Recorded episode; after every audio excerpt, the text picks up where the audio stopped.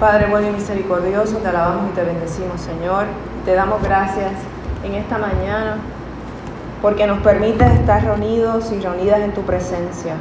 Te pedimos que esta palabra que vamos a meditar y compartir alimente nuestra alma, nuestra sed de ti, Señor, y nos ayude a renovar siempre nuestras vidas como cristianos y cristianas.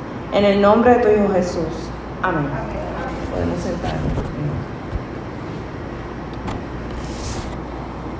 Quiero comenzar mi eh, reflexión, mi meditación de la mañana de hoy con la primera lectura que fue tomada del libro del Éxodo, donde vemos cómo el perdón y la misericordia de Dios actúan en favor del pueblo de Israel.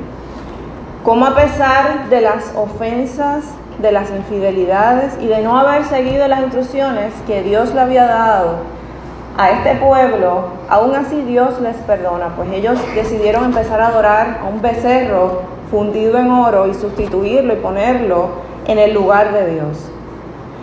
Dios se enoja, prende en ira y le dice a Moisés, este pueblo es de dura service, son tercos, son rebeldes. Yo les dije que no hicieran eso y precisamente eso es lo que están haciendo. Pero Moisés siendo el pastor el instrumento escogido por Dios para guiarlos y acompañarlos en este proceso, intercede por ellos y ora. Y le dice a Dios, acuérdate de tu promesa, acuérdate de tus siervos, de Abraham, de Isaac, de Israel. No le tengas en cuenta estos pecados y perdónales. Dios escucha la oración de Moisés se compadece y aparta su ira de ellos.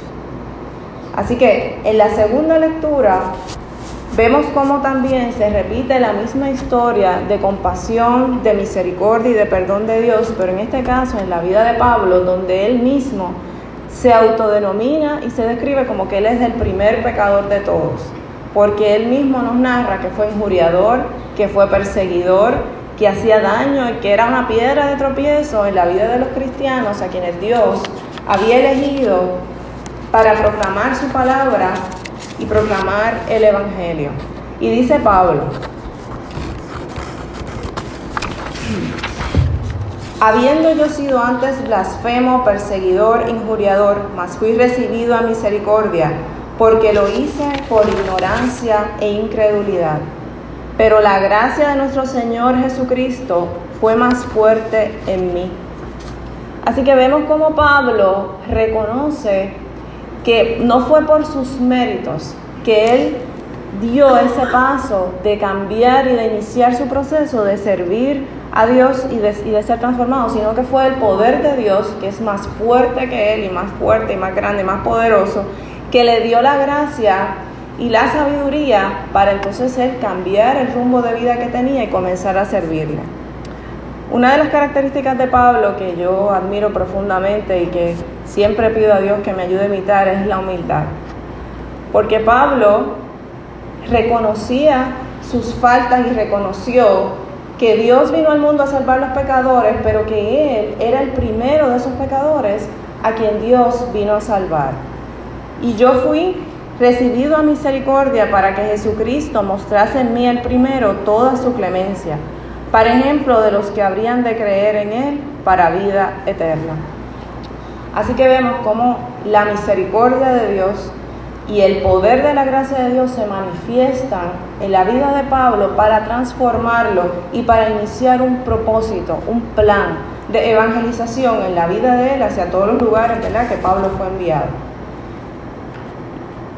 En el Evangelio de la mañana de hoy también se repite esta historia de amor y de misericordia, pero de una manera diferente, de una manera especial. Y quiero poner un ejemplo. Si alguno de nosotros tiene eh, distintas mascotas, algún animal, perritos, aves, hay personas que a veces les gusta tener en su casa distintas, distintos animales, ¿verdad? Que les gustan. Y de momento se le pierde uno pues yo he visto personas que empiezan, se ponen bien mal, que empiezan a llorar y se desesperan y ponen la foto del animal en Facebook, en 20 sitios. De hecho, nosotros en la casa general tenemos dos perritas, una de ellas le ha dado con escaparse recientemente también, como a frecuencia.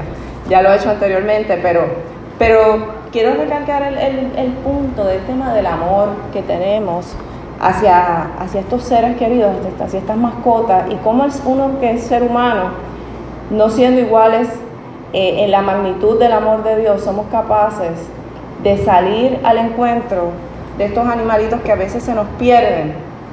El amor de Dios supera el amor que podemos tener hacia una mascota. La tristeza que Jesús experimenta cuando pierde ovejas de su rebaño es mayor a la que nosotros podemos experimentar. Quiero detenerme en meditar lo que, lo que es una oveja perdida, como nos comparte el Evangelio de hoy. Una oveja perdida es un ser humano que se ha alejado de Dios por X o Y circunstancias. Y es una persona cuya vida no está centrada en lo que Dios quiere, que luego de haber estado en la gracia de Dios, se desvía del camino y aparta la mirada de su pastor. Una, una persona que no tiene un guía, un pastor. Jesús hace hincapié en distintos pasajes de la Biblia y, y, en este caso del Evangelio de hoy que Él vino a salvar a los pecadores. Por eso era que los fariseos lo criticaban, porque Él comía y bebía con ellos. La razón por la cual Dios envió a su Hijo a este mundo fue y siempre será para rescatar nuestras vidas de la muerte, para apartarnos del pecado. A Dios no le interesa que el pecador continúe en su vida de pecado para siempre. Le interesa que se dé un proceso de arrepentimiento, que nos acerquemos a Él y que iniciemos una vida nueva basada en los principios del Evangelio y en la voluntad de Dios. En la primera y en la segunda lectura vemos dos casos de ovejas perdidas. Uno es el pueblo judío, que es perdonado y redimido por Dios a través de la intercesión de la oración de Moisés, y el caso de Pablo, que definitivamente nos narra cómo él es transformado por la gracia y por el amor de Dios y también fue una oveja perdida, rescatado por Dios. Cualquiera de nosotros puede llegar a ser una oveja perdida, quizá en algún momento lo hemos sido, y hemos vivido lo que es la misericordia y la gracia de Dios quien nos recibe con amor. Pero aún estando dentro de la iglesia y buscando de Él, podemos con facilidad convertirnos en una oveja perdida. Y lo vemos eh, con frecuentemente, como pasa, que quizá personas que conocemos o que hemos visto, pues nos dicen, bueno, yo estaba buscando de Dios, pero después me alejé, estaba buscando de Dios, me alejé, y entonces se convierte en una inestabilidad, en un vaivén por muchas razones, ¿verdad? No estamos, eh, nuestra meta no es juzgar eso, sino meditar en la profundidad del misterio del amor de Dios que nos recibe y siempre nos acoge. No es lo mismo ser una oveja perdida por ignorancia, por una persona que no conoce la palabra de Dios, que de ser una oveja perdida que sea por desviarnos del carril con la intención libre y consciente de abandonar el plan de Dios.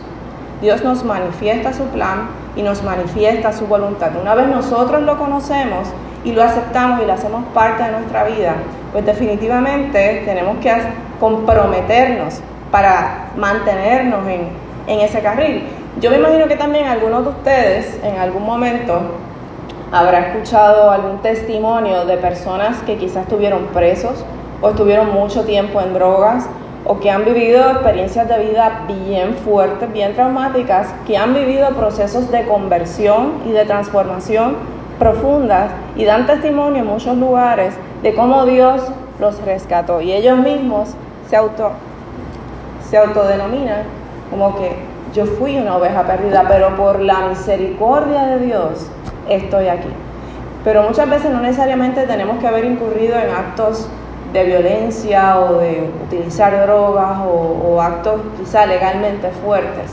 Muchas veces aún con cosas sencillas podemos apartarnos y desviarnos de lo que es el plan de Dios. Y quiero plantearnos unos, puntos que para mí son importantes que, que reflexionemos en esta parábola de la oveja perdida. Y el primer punto es qué cosas hace Dios cuando rescata a esa oveja. ¿Qué cosas hace Dios cuando Él las recibe. Vamos a trasladarnos quizá, yo soy bien visual, me gusta imaginarme las cosas. Imaginémonos a Jesús rescatando esa oveja, ¿verdad? Que se perdió por el primer paso que, dice la palabra, es que se alegra, eh, nos abraza, nos acoge, se llena de alegría y nos expresa su amor.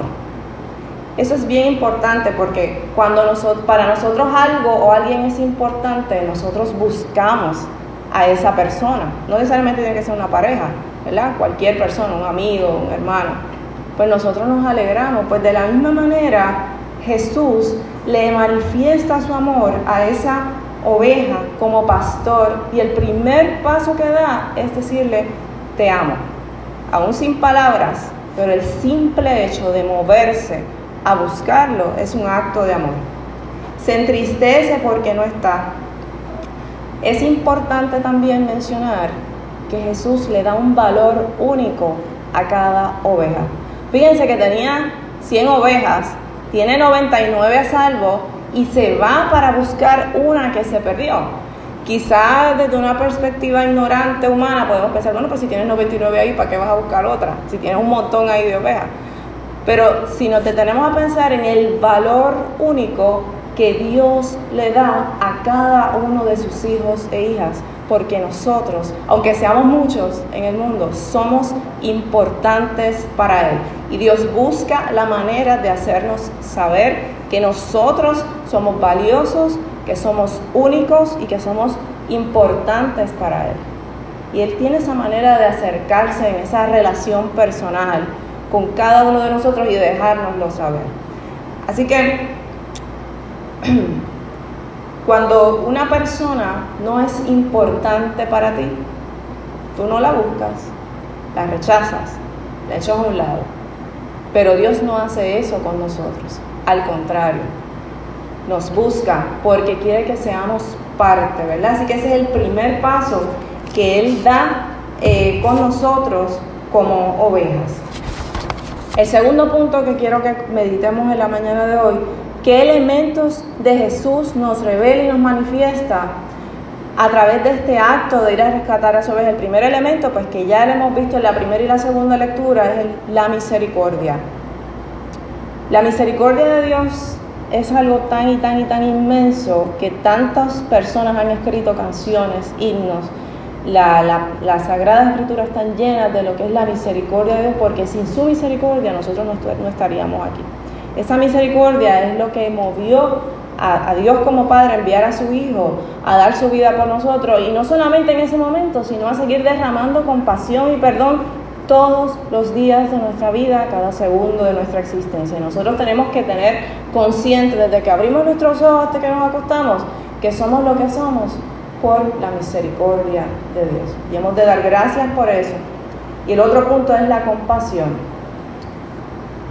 La compasión es un, don maravilloso que también Dios nos regala a cada uno de nosotros. Y nosotros en nuestras oraciones hemos de pedirle a Él que nos dé esa gracia de que cuando nos encontramos con un hermano que ha fallado o ha pecado, a no condenarlo y no juzgarlo, sino actuar de la misma forma que Él actúa con nosotros, dándonos su compasión y su perdón. Otro punto que se revela de Dios en medio de este encuentro, de esa búsqueda de su oveja, es que Él nos regala la oportunidad de comenzar de nuevo.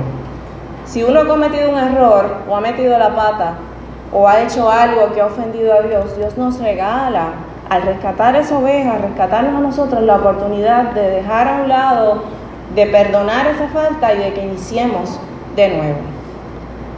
Tercer punto que quiero meditar es cómo Dios trabaja con la vida de esa oveja, porque una vez me trae Dios al rebaño, me rescata y me tiene aquí, no es solamente tenerme aquí. Dios inicia un proceso con esa oveja para que no se vuelva a ir y con los que están para que se mantengan. Una vez la oveja es acogida y es recibida, pasa por un proceso de transformación, así como Dios hizo con Pablo. Dios sana a esa oveja, trabaja por su conversión, por su purificación, nos limpia para que no volvamos a alejarnos del rebaño. Y es importante meditar en que limpiar el corazón conlleva cambiar nuestra manera de pensar, cambiar mi actitud ante la vida, cambiar mis prioridades, mi escala de valores, mis hábitos y mis rutinas de vida. Cuando Dios trabaja un proceso de transformación y de conversión en nuestras vidas, pues nos lleva a cambiar todos esos elementos Nos lleva a ver si las relaciones que tenemos en este momento o en el momento que esté trabajando con nosotros tenemos que eliminarlas de nuestras vidas o mantenerlas. ¿Qué relaciones nuevas debemos establecer que nos ayuden a acercarnos a Dios? ¿Qué relaciones me alejan de Dios? ¿Qué lugares yo frecuento o, debo frecuentar o, o debo dejar de frecuentar?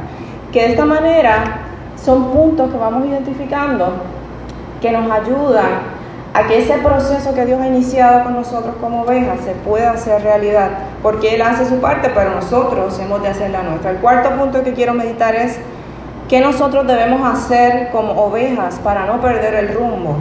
El primer punto es la oración, la oración constante, el venir a los círculos de oración, la oración personal, estudiar la palabra de Dios, visitar la iglesia, son escudos espirituales que nos protegen ante las dificultades y los peligros que nosotros enfrentamos, porque no solamente el hecho de venir a la iglesia, pues nos va a garantizar que en un momento no podamos desviar la mirada del camino, hay que, hay que integrarse, porque somos débiles como seres humanos, somos frágiles y no podemos creernos que no, nos la sabemos toda y que no necesitamos de nadie.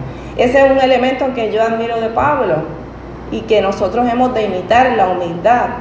Estoy aquí, Señor, ayúdame, quiero seguirte, pero aquí están estas herramientas que Dios nos da para mantenernos en el carril. Comprometernos a servir de manera activa de alguna manera, mantener la perseverancia, no rendirnos. Pues nosotros no somos perfectos, Dios lo sabe que no somos perfectos, pero en el proceso Dios va haciendo su obra en nosotros y nos va moldeando hasta hacer una ofrenda perfecta y agradable a Él. Pero esa obra la hace Él por su gracia. No la hacemos nosotros por nuestros méritos, sino que la hace Él. Si en algún momento nos caemos y nos levantamos, definitivamente no, debemos olvidar las lecciones aprendidas al cometer un error. Porque si olvidamos que aprendimos cuando nos, nos, caímos y nos levantamos y cometemos el mismo error de nuevo, vamos a estar en ese círculo toda la vida. Y nunca vamos a dar pasos para crecer espiritualmente y para cumplir la misión que Dios tiene en cada uno de nosotros. Punto número 5. ¿Qué cosas me pueden llevar a mí a perderme como oveja?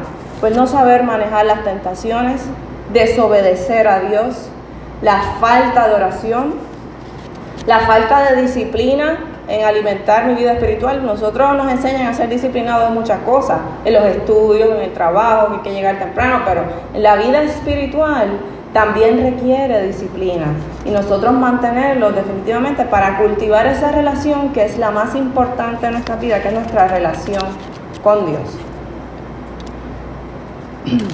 ¿Qué cosas yo recibo como parte de este proceso de mantenerme en el rebaño? Recibo amor, recibo a Dios, recibo su gracia. Así que con todos esos elementos, ¿verdad? La mañana de hoy quiero eh, cerrar con esta frase que nos dice que habrá más alegría en el cielo por un pecador que se convierta que por 99 justos que no lo necesiten.